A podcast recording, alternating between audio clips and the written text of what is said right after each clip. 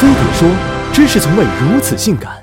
生命天使，我们的医生被这样称呼已是很久以前的事儿了。二十年前开始冒头的医患矛盾愈演愈烈，再加上医闹团，医生队伍愈加衰退。即使在这样的时代，拥有真正救人之魂的医生依然不在少数。虽然他们也被称为。都市传说中的医生白衣飘飘是救死扶伤的英雄，也是相亲市场的哄抢对象。不过，医生想要真的霸气侧漏、名利双收，至少得修炼个几十年。本硕博加入行必备三年规培，十几年高三式压榨后，年均收入可能还不如本科生。想要升职加薪，那就上班忙救人，闲了写论文。一路从住院医师晋级为主治医师、主任医师，同龄人的小孩都能考大学了。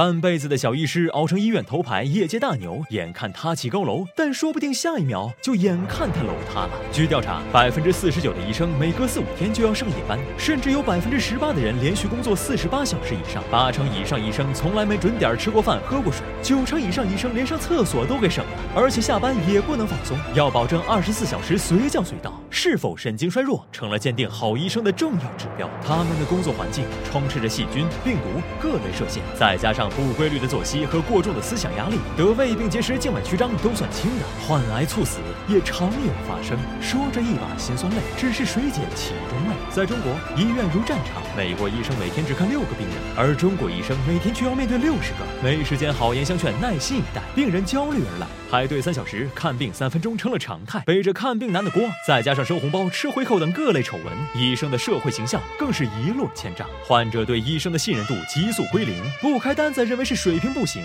开多了又怀疑是过度医疗，反正医生没一个好东西。而医生为了保险起见，各路检查轮番上阵，有病没病，至少有理可依。毕竟病人都不是省油的灯，本该是配合战，打成了攻防战，一不小心就会擦枪走火。还有人把花钱看病当做花钱购物，认为给钱就要有疗效，不然假一赔十，以命偿命。调查显示，自两千零二年以来，我国医疗纠纷的发生率平均每年上升百分之二十三。设灵堂、百花圈、地躺全算是轻的，目标化寻仇、随机性杀医才是真吓人。时至今日，甚至还孵化出一批专业医闹团队，借鉴黑社会工作模式，在医护人员头上三尺悬剑。零一年，重庆市第三人民医院被炸。一二年，哈医大一死三伤；一六年，退休牙医被追砍三十多刀致死。行医要有钢铁般的意志，更要有不要命的精神。据调查，百分之八十二的医生表示有过转行的想法，百分之七十八的医生绝不会让子女从医，毕竟升职不易，现在连生存都难。